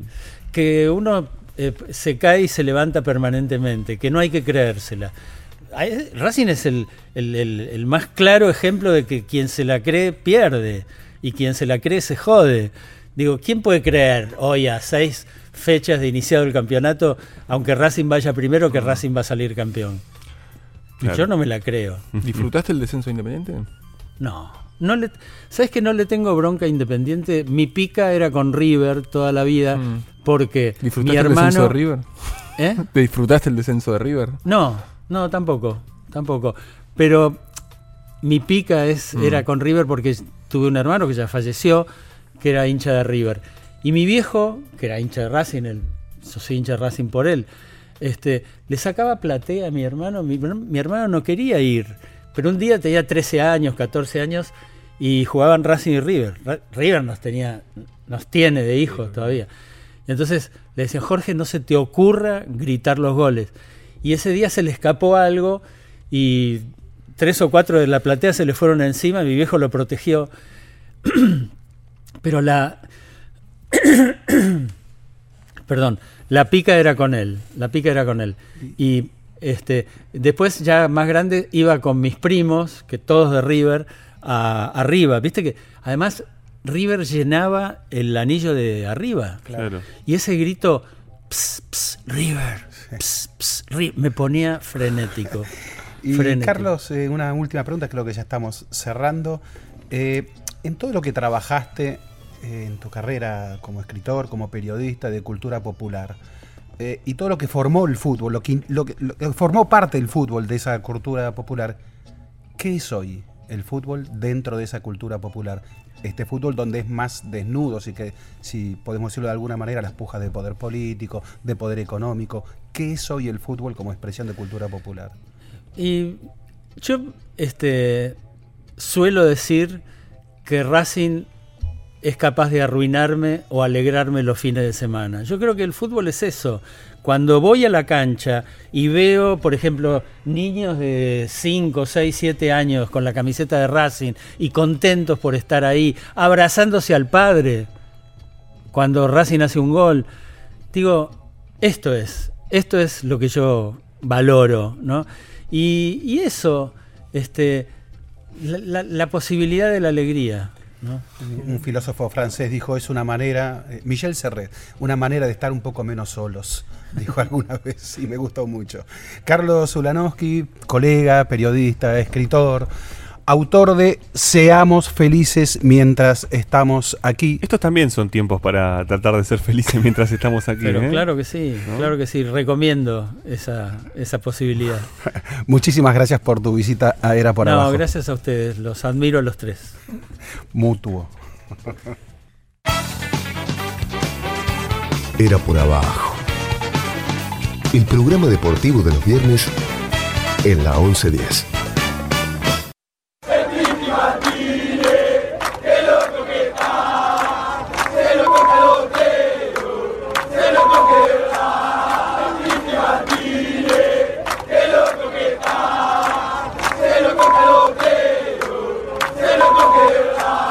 Completamente afuera de esto, Ulgo. Te, te- te soy sincero, este, estoy eh, en mi caso estoy completamente afuera de esto. Sí, Sí. empecé a ver esta frase, el Piti Mm. Martínez, qué loco que está. eh, me preocupa un poco que la traigas acá, era por abajo. No, no, no, porque quiero fue el tema. mm, Tendría, se tendría que hacer eso, en, en la- el tema del mes, así como, ¿viste? El A mí me, gust- me gusta que en Inglaterra seas el jugador del, del mes, el técnico del mes. Acá se puede hacer el tema del mes en las canchas. Y este es el tema del, del mes, que en verdad no fue en las canchas. Fue, No. ¿Dónde fue esto? Fue cuando River volvía este Sí. domingo a la cancha de River después de eh, haberle ganado a Boca. Y unos hinchas inventaron ahí una canción que en la cancha nunca se cantó, que es esta del Piti Martínez, que Sí. luego que está. eh, y que eh, se supone que se va a cantar en algún momento, pero igual River no tiene partidos este, de local, es una cosa rarísima, tiene como 3, 4, 5 partidos visitantes seguidas. Eh, Me causa mucha gracia lo del Piti Martínez, qué loco que está. Sí, bueno, está- los, los chicos estaban tocados claramente. Y es una rareza, porque River, o sea, y creo que les pasa también a muchas hinchadas, últimamente no se cantan canciones para jugadores, ¿viste? O sea, Gallardo que le canta, muñeco, Sí, muñeco. sí. No hay canción, Sí. cada tanto para Poncio, cada tanto para Maidana, cada tanto alguna para Armani. Pero son muy, este, son, son poco imaginativas. Poncio Sí. Corazón, este. Sí. Eh, Maidana, Maidana, este, si querés salir campeón, llévalo a Armani. Esta es un poco más divertida, es un poco, un poco más eh, alegre. eh, antes de que empiecen los partidos, siempre Sí. los, los- los hinchas eh, saludan Sí, a los jugadores. Sí, River no tanto últimamente, por eso llamaba la atención. Claro, yo recuerdo, bueno, recuerdo que había canciones específicas. Bueno, para mí la- Mm. siempre la canción más insólita fue la que se le hizo a Martín Vitali, que se le cantaba este, al lateral de Racing. ¿Cómo se le canta? ¿Qué Eh, es? Pelotín, pelotín. No, este. Eh, Vitali eh, se fue del rojo, vino a la academia para ser campeón. Mire, mire, mire, mire, mire qué locura, mire, mire qué emoción. Vitali Bueno, se fue del la de. Bow era Bow, Bow, Bow, Bow, Bow. Bow, ¿sí? bow, bow. Eh, pero en su momento era el chupe, chupe, chupe, no deje de Sí. chupar de costas. Sí. Mm. Váyanse preparando, vayan gritándolo porque en cualquier momento Eh, aparece el totigol. Ese era espectacular, ¿qué es? Siempre tuve la duda eh, de si era eh, váyanse preparando, vaya gritándolo No, para mí es vaya gritando gol. o vaya gritando Sí. gol. Bueno, Ah. para mí es, es Sí. una de las tantas dudas de canciones de cancha que siempre te dejan como alguna duda. eh, ¿Solo tiran piedras o son los tirapiedras? Por los de Platense. Para mí siempre fueron solos, son los tirapiedra. pero no bueno. se sabe. Eh, mm, y canciones este, históricas, hay eh, eh, muchísimas, muy divertidas. Te quería recordar simplemente una que la hinchada de River cantó a Boca en el 84. A Boca le estaba yendo muy mal, peor año de la historia. Mm. Eh, había una serie de moda que seguramente viste, o tal vez A no, ver. porque sos más joven que yo, que era Brigada A. Sí, cómo no, Bueno, claro. brigada A La hincha- eh, Boca le fue muy mal ¿eh? Sí. ese año. Este, mm, jugaba de local en la cancha de Sarmiento, Sí. de gimnasia. Fue local de River en la, Es la en época, cancha del- de es la River. época de la nota del gráfico en donde, donde comían eh, desastre en la pensión. Sí, en- sí, sí, sí, ay, sí, en, sí. La, en la En candela. la candela, sí, sí, sí. Boca pierde 1 a 1 Había contra, carne. contra este, el Barcelona. De Gatti termina jugando de nuevo un amistoso. Sí, o sea, un, sí. un delirio. Eh, mm, la hinchada de River le cantó Olele, olala, a Boca no lo salva ni la Brigada. Esa era una canción. Y Mariano López, eh, colega, amigo nuestro, siempre recuerda que, que la había cantado. Otra canción, no de esta semana, sino de la semana anterior, Sí. fue una para Bielsa. Sí, viste que vos decís que no hay canciones Sí. para jugadores y técnicos. Sí. Bueno, por lo menos para técnicos hay. Sí, vamos a escuchar. Open your eyes, look up to the skies where leads. I'm just a cause it's easy come Marcelo, came bottom had to go. Take me where the winds go, cause it really matters where leads, where leads.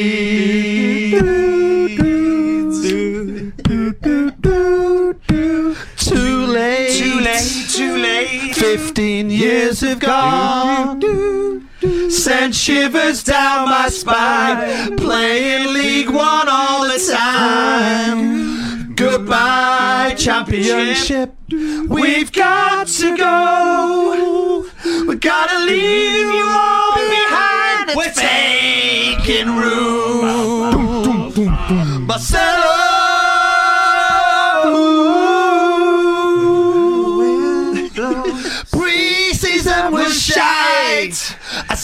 Mientras vamos a seguir escuchándola, este, mientras sigue escuchando, bueno, es una versión Mm. de eh, Rapsodia Bohemia de Mm. Queen con eh, Marcelo Bielsa, el entrenador de, del Leeds. Mm. Marcelo. Que le está yendo mm, mucho mejor de lo que le había ido en los últimos tiempos.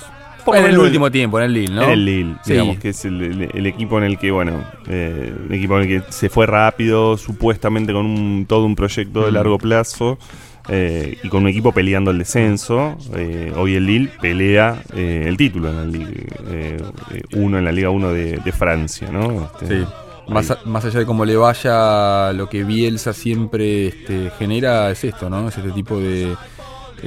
porque Bielsa es un, es un perso- además de ser un técnico, es un personaje. Es como un digamos, técnico gestual. Sí. Eh, es como un técnico gestual. Y, y pensaba esto en relación a incluso a, a cuestiones eh, de lo que vimos eh, durante el Mundial de Voley con Julio Velasco. Sí, Si también Julio Velasco, con todo lo interesante que hay alrededor, no Ah. se terminó convirtiendo también en alguien más gestual que eh, en, en- en- en- en lo que termina resultando su trabajo. ¿no? Ya- lo decís por el corte de manga. y lo digo por el corte de mangas, que fue lo que casi de lo que más se habló eh, durante, durante el Mundial de Vóley. Se habló menos del juego que este, del corte de mangas de Julio Velasco. ¿Fue humano, pero un poco decepcionante al mismo tiempo? Fue humano Mm. y a la vez eh, no es algo de lo que veníamos. Pero no es eso también Mm. Julio Velasco, ¿no? Este, y a veces también Bielsa. Eh, en, en relación a que, digo, también es eso, digamos, es la expresión. Sí, lo que quiero decir es, em, si lo hubiese hecho San Paoli, lo destrozaban. Si lo hubiese hecho San Pablo y lo Sí. destrozaban, si lo hubiese hecho eh, Eh, Caruso Lombardi, Caruso no, no Lombardi, quiero ir tan abajo, eh, digo, también, eh, y también es cierto que eh, merece, mm, ¿cómo decirlo? El respeto eh, por también por lo que es. ¿no? Sí, Entonces ahí sí, hay un contexto. Sí, sí. No, no, no, no, Ahí por, eso, contexto. por eso dije que no, no, no, que es humano. Eh, pero bueno, muchas veces se, se analiza, no, no se analizan los gestos, ¿no? Sino quién lo hace, ¿no? Y si lo hace alguien este, con muy buena reputación, merecidísima, como en el caso de Velasco, se lo, se lo califica eh, de humano. Pero Velasco no tiene canción, el que tiene su canción es eh, Marcelo Bielsa Mm. este, y el Piti Martínez. Que eh, está muy loco. que está muy loco, ¿no? Este, el Piti Martínez, Burgo. Qué loco que está. Era por abajo. Deporte, entrevistas, debates, actualidad, historia. Todo el deporte del mundo en la 1110.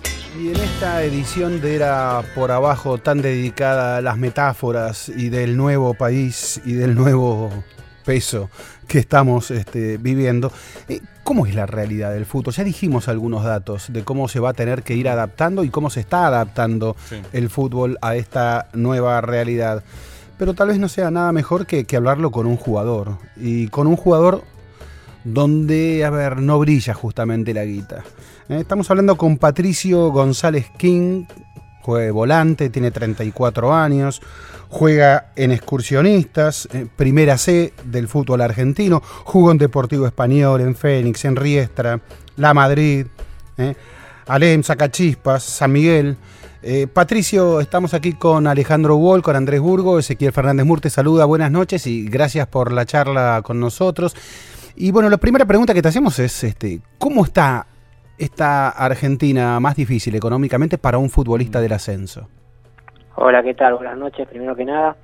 Eh, bueno, la situación es eh, similar a la de, a la de todos. Eh, por ahí eh, lo que estoy notando más en, después de tantos años es, es ver eh, muchos compañeros que, que no, no les alcanza solo con, con jugar. eh, de hecho, generalmente no pasa, son pocos los, los privilegiados de, que se dedican a, a- al fútbol eh, en el ascenso, pero pero bueno, en esta situación veo veo un montón de chicos que están trabajando, haciendo changa de, de lo que de lo que vaya saliendo para para subsistir y para continuar también con, con el tema del fútbol, con su pasión, porque en parte es eso también, no no, no dejar de, de hacer lo que nos gusta y, y, y bueno, y seguir eh, el, el camino este de- de- del juego de fútbol. Patricio, ¿los clubes están más o menos al día o están bastante más retrasados que antes? No, no, estamos eh, al día. A ver, eh, lo que lo que he notado también es eh, que muchos clubes recortan, han recortado el presupuesto. Eh, años anteriores por ahí había había algún club que, que se la jugaba, digamos, este año, bueno, vamos- nos jugamos a ascender y, contrataban bastantes jugadores. Por ahí los suelos eran otros. Hoy, en el caso que me toca vivir, por lo menos en excursionista, es todo bastante eh, equiparado, eh, no son no son grandes sueldos, al contrario, eh, y, y bueno, como te decía, muchos chicos se la tienen que rebuscar a la tarde para, para, para mantener a su familia, para cubrir gastos básicos también y bueno, para seguir haciendo lo, lo que les gusta. ¿En qué año debutaste, Patricia? ¿Cómo estás, Alejandro Bol? ¿Qué tal? ¿Cómo están, Alejandro? En el 2004. 2004. Eh, en desde 2004 hasta acá, esto que vos decís de eh, vivir como futbolista en el ascenso, eh, ¿era posible, era más posible que, que ahora? Este, ¿cómo, ¿Cómo se fue modificando esa idea? Porque futbolistas que juegan en el ascenso y que tienen que trabajar para, para seguir, digamos, es casi la historia del ascenso en el fútbol argentino, pero ¿cómo, cómo fue variando según tu, tu mirada? Eh, no, en realidad siempre siempre existió el, hecho de, de hacer algo extra. Eh, después tiene que ver mucho también las inquietudes que tenga cada uno o, la- o las necesidades que tenga cada uno. Eh, es como, como otro trabajo, capaz. eh, en el fútbol lo que pasa es que en algún momento los sueldos eran eh, muy diferentes entre un jugador y otro y y por ahí había tenía jugadores que vivían exclusivamente de- del fútbol en el ascenso. Eh, no sé casos recordados no sé Bazán Vera por ejemplo recuerdo Sí, ahora que jugadores Sí. tiene que ver con los goleadores con la trayectoria del propio jugador y, y por ahí esos esa, esos tipos eh, no necesitaban ir a, a laburar a la tarde. Pero bueno yo por ejemplo en mi caso particular he tenido momentos eh, momentos en que he laburado por por inquietud o, he- o he estudiado y, y después momentos por necesidad. Eh, Hoy yo creo que ya es eh, más una necesidad eh, porque realmente si no, no no alcanza. Si te pregunto un sueldo promedio de un jugador de primera C, eh, ¿tenés idea? ¿Me lo podés de- decir? No, y tenés el sueldo mínimo, digamos, el mínimo de del ascenso en la C es el, eh, son 14 mil y pico. No me acuerdo cuál, 14 mil 600, una cosa así. Eh, obviamente tenés pibes que cobran mucho menos que eso, pibes que cobran más, eh, pero, pero insisto, no no no alcanza. eh, una Y, esta un- situación, sí, discúlpame, pero y esta situación eh, que no alcanza y la obligatoriedad de ir a buscar el mango por otro lado, ¿afecta eh, la programación de, de- de la preparación? Es decir, ¿hay entrenamientos que tienen que modificarse o, o en todo caso suspenderse? ¿O jugadores que no pueden ir a entrenamientos por ese doble laburo?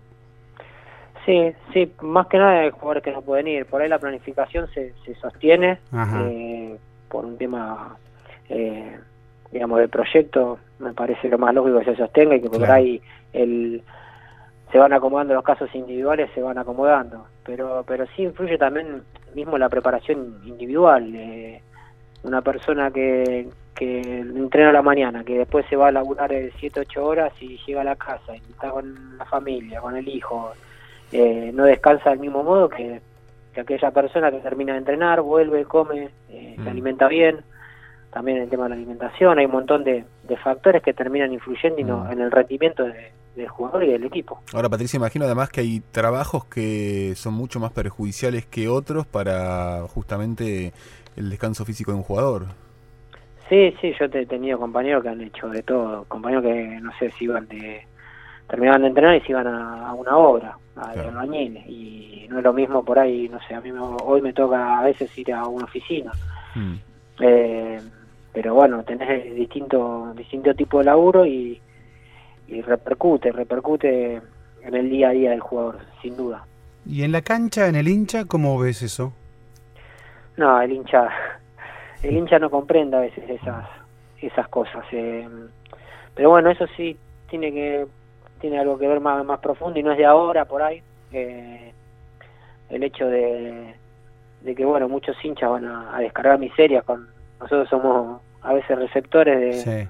de muchas miserias de la sociedad que, que, que, bueno, que esa de hace años, no, no, no es específicamente ahora, pero eh, pero bueno, no, no, no, no, no, no creo que lo comprenda. Por ahí si lo hablas eh, tranquilo lo comprende, Claro. pero el sábado, a la- el sábado a las 4 de la tarde o el domingo a las 4 de la tarde no lo entiendo. Pero ¿y a, y a ellos sentís que les alcanza esta nueva situación social? ¿Sentís algún cambio en ese en la tribuna a partir de esta nueva realidad económica?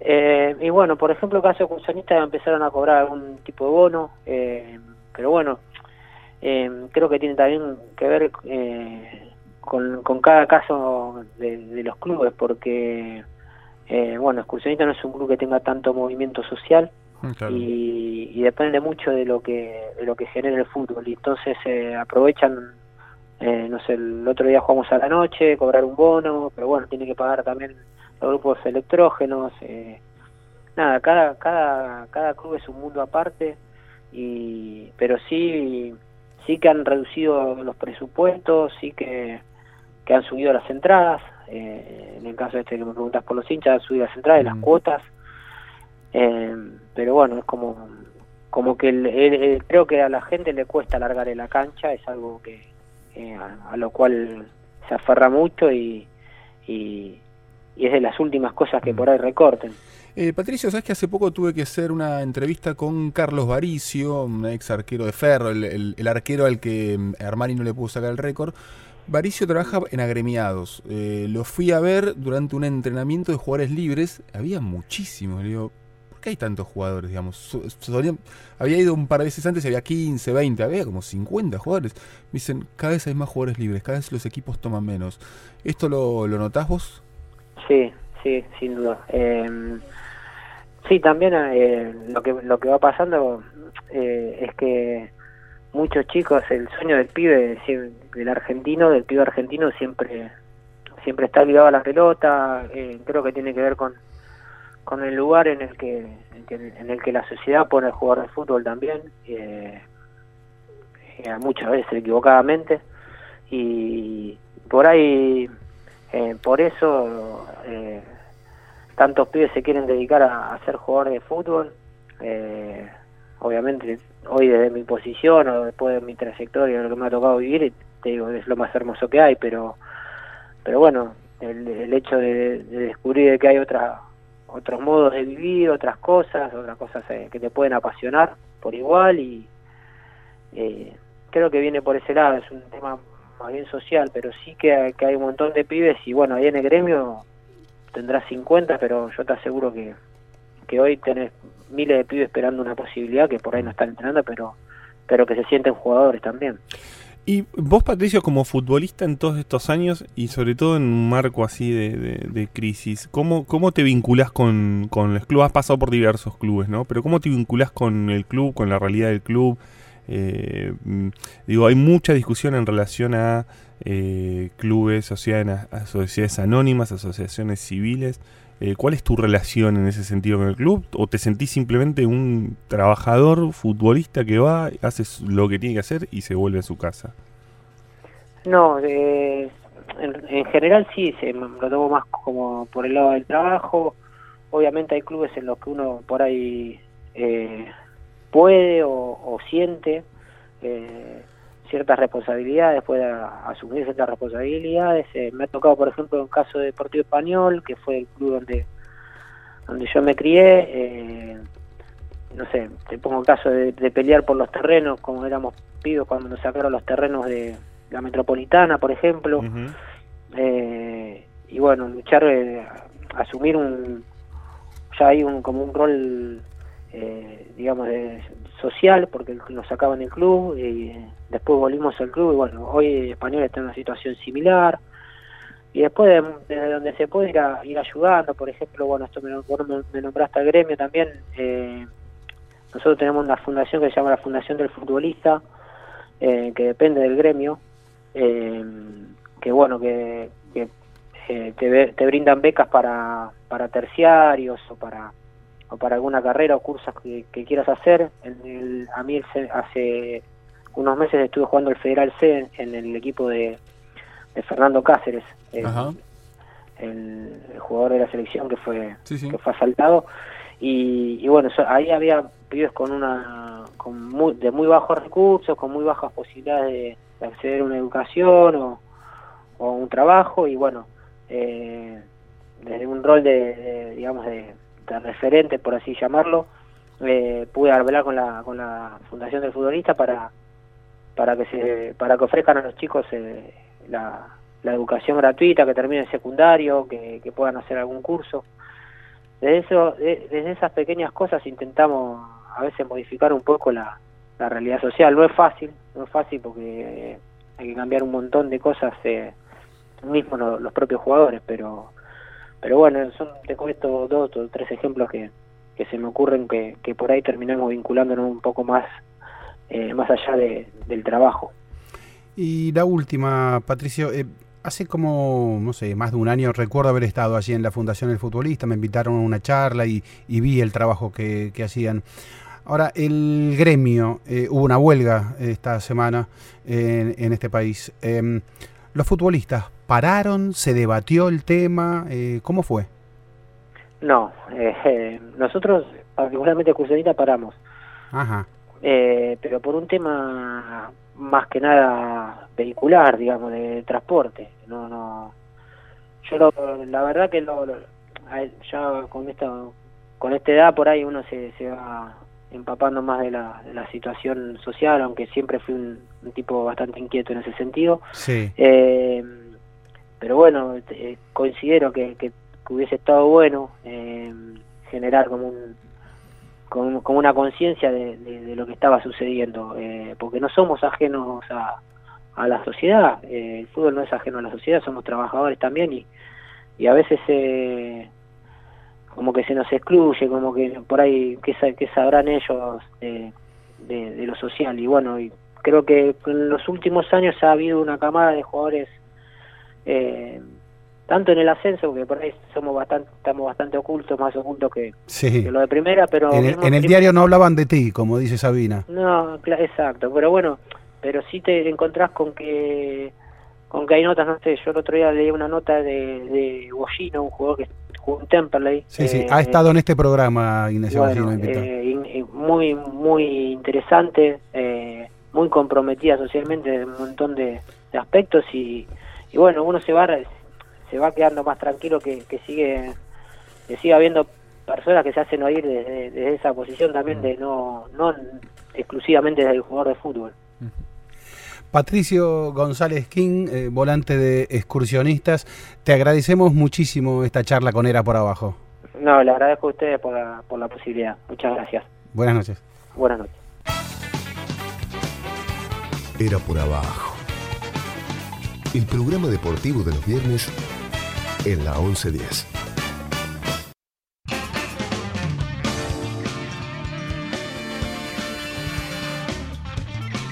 Y vamos cerrando ya esta edición de Era por Abajo. Y antes de olvidarnos, queríamos citar los dos últimos libros que escribió nuestro invitado de hoy, Carlos Ulanowski. Mi Congreso de la Lengua, las palabras en la Argentina del siglo XXI. Y el que vi en una entrevista hace poco en Página 12, nada, nada más aburrido que ver filmar. Mm. ¿eh? Ambos del grupo editorial Mm. eh, Sur. Y aparte, Carlitos Solano que empezó con un nuevo programa de radio, eh, en realidad que retoma un viejo Claro, programa, un viejo programa clásico en realidad. Muchos años lo hizo en Radio Nuevo Nacional. programa para las 7.50, que es la emisora Mm. en la que comenzó su reunión cumbre. Economía no es Twitter, ¿no? Está, queda claro. Son días en que este, figuras tuiteras, son días, son meses en que figuras tuiteras este, eh, han llegado a ocupar cargos económicos. Y periodismo tampoco es Twitter. O Twitter, mejor dicho, no es periodismo. Esto lo digo eh, en relación a que mañana sábado va a ser la última edición de este, un suplemento en el cual, bueno, escribimos los tres eh, con distintas este, con distinta periodicidad, pero escribimos los tres ahí.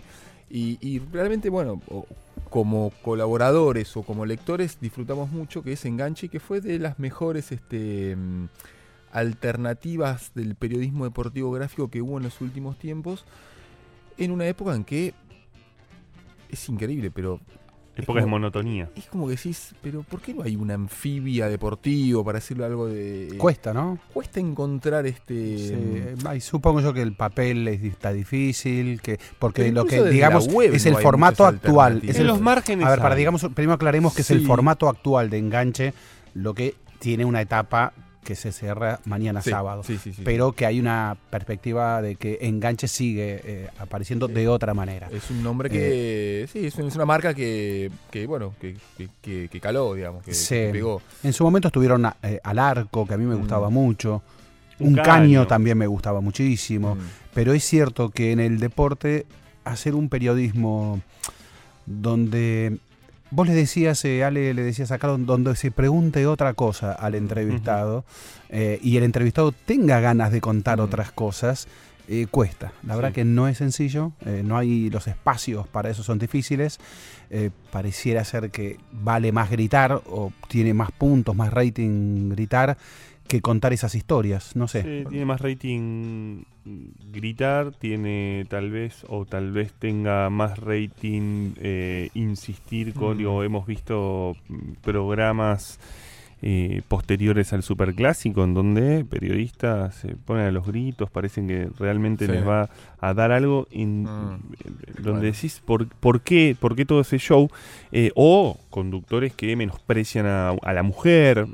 Eh, sin embargo, eh, vos sabés que me re- recuerdo algo de Andrew Jennings, que eh, hace muchos años, en 2007, el periodista escocés, este gran investigador en todo el asunto FIFA, que en una charla que dio en, en Buenos Aires en 2007, creo que, que- vino aquí, em, dijo algo así como diciendo a los periodistas peguen, porque si pegan, peguen, porque si pegan, va a haber alguien desde adentro que les va a querer contar algo, porque saben quiénes son ustedes, que ustedes cuentan, ¿no? Quería decir sobre el rol del periodista, este, de que si ustedes cuentan en sus notas, se muestran, siempre van a, van a tener alguna fuente que va a querer acercarse Sí. y va a querer contarles algo más, ¿no? Era un consejo para, para periodistas. Y me parece que, retomando un poco del enganche, es Mm. pregunten distinto, porque también va a haber protagonistas que Mm. van a querer sentarse con ustedes, porque me consta que eh, hay tipos que quizás les cuesta un poco hablar. Este, yo nombraba al inicio del programa a Lisandro López, por ejemplo, y precisamente citando este, alguna nota de un título de, de enganche, en donde se van a querer sentar con vos porque van a saber que cuando vos te sientes con ese medio, con ese programa o con ese periodista, Mm. te van a preguntar eh, algo distinto. Bueno, no es casual que los dos invitados hoy mencionaron enganche de manera indirecta, porque Mm. también te acordás que eh, Patricio González King eh, mencionó en la entrevista a Bollino, Sí. creo que no sé si alcanzó a decir enganche, pero bueno, se refería Sí. eh, justamente a la, la que va a ser la anteúltima edición de, de este suplemento, que es hasta, hasta mañana salió con página 12 durante todos los sábados. Sí, es difícil en la gráfica. Mm. En la tele el punto de rating tiene mucho que ver con el grito. Y la viralización, ya no sé si el rating, bueno, el rating por supuesto que importa, ¿no? Pero es, es el combo ahora, rating y viralización. Sí, con, el, con la polémica muchas veces estéril, con el debate muchas veces estéril, porque el debate apasionado forma parte, está, ¿no? Cómo uno va a, a estar cuestionando algo así. Pero pareciera ser que muchas veces el, el grito justamente es como para no poder no hablar de otras cosas, ¿no? Eh, y bueno, y, y la radio, hoy tuvimos un invitado de lujo con Carlitos Zulanowski, un eh, hombre que ha escrito mucho sobre la radio y que ha trabajado y que sigue trabajando mucho en la radio. La radio también tiene sus, este, sus limitaciones. Aquí en Era por Abajo Mm, intentamos hacer sí. lo que se puede, ¿eh? pasarla esencialmente bien Mm. y bueno, y contar historias, ¿eh? Mm. contar historias que, que tengan que ver un poco con lo que va sucediendo en como un poco intentamos contarlo en este programa, en unas semanas, en días en los que Mm. eh, no solo el país, sino que el fútbol Mm. se ha metaforizado. Te cambio de tema ya para cerrar. ¿Le tenés fe mañana a los Pumas? Uf, qué, qué ganas de tenerle fe Mm. mañana a los Pumas. Que también claro que juegan contra el mejor equipo del mundo de Mm. todos los deportes. Ese mejor equipo del mundo de todos los deportes atraviesa a su vez uno de los mejores ciclos de toda su Mm. historia. Es decir, del mejor equipo de la Mm. historia en términos de rendimiento y de eficacia. 94% de efectividad, histórico. Claro, a su vez está en su mejor momento. Claro. Entonces, wow. Y encima, si dicen, ¿cómo es el dicho? Que un avión se cae cada 100 aviones, en una cosa Mm. así. Bueno, el avión de los Springboks se cayó hace en la última, en su último partido contra Sudáfrica. Mm. Entonces, dos veces seguidas no se cae. Mm. Entonces, ¿no? Porque la verdad vi el partido contra los Springboks sudafricanos, Mm. cometieron errores importantes, eh, algunos de ellos de eh, uno podría decir subestimación, sobraron un poco Mm. situaciones y bueno, y jugaban contra un equipo poderosísimo y de gran nivel al que los Pumas argentinos le ganaron. Mm. Eh, con lo cual, si los Pumas le ganaron a los Springboks y si los Springboks le ganaron a los All Blacks, ¿por qué los Pumas no podrían entonces ganarle a los All Blacks? Mm. Bueno, no es uno más uno, no es uno más uno dos el Mm. deporte, eh, suele ser eh, cada partido, Mm. eh, suele ser una historia diferente, cada rival una historia diferente, y los Springboks no tienen por qué repetir, los, eh, perdón, All Blacks no tienen por qué repetir lo que les pasó con los Springboks. Eso sí, vamos a ver, para quienes puedan estar en Mm. Vélez, para Mm. quienes lo puedan ver por televisión, vamos a poder ver bien cerquita a uno de los mejores equipos de toda la historia de todos los deportes. Así que sea cual fuere el resultado, Mm. eh, para aprender lo que es un juego colectivo, una disciplina colectiva que combina fuerza y técnica, eh, Mm. los All Blacks son una delicia. Eh, recién que dijo que Racing era la posibilidad de la alegría. Creo que el deporte argentino es una posibilidad de alegría en estos tiempos. Los Pumas ganando en Australia, Del Potro finalista en Estados Unidos. eh, no fue un gran mundial del vóley, pero tuvo un gran triunfo eh, contra Polonia. El hockey le fue muy bien en Australia. Y era por abajo, señores, se va despidiendo para el próximo viernes de 20 a 22. Chaco Palavecino en los controles, Mauro Suárez en la coordinación, Ramiro Barceló, Santiago Salton en la producción. Alejandro Wall, Andrés Burgo, Ezequiel Fernández Mur se despiden hasta el viernes a las 20 y los dejamos con el señor Pablo Marchete.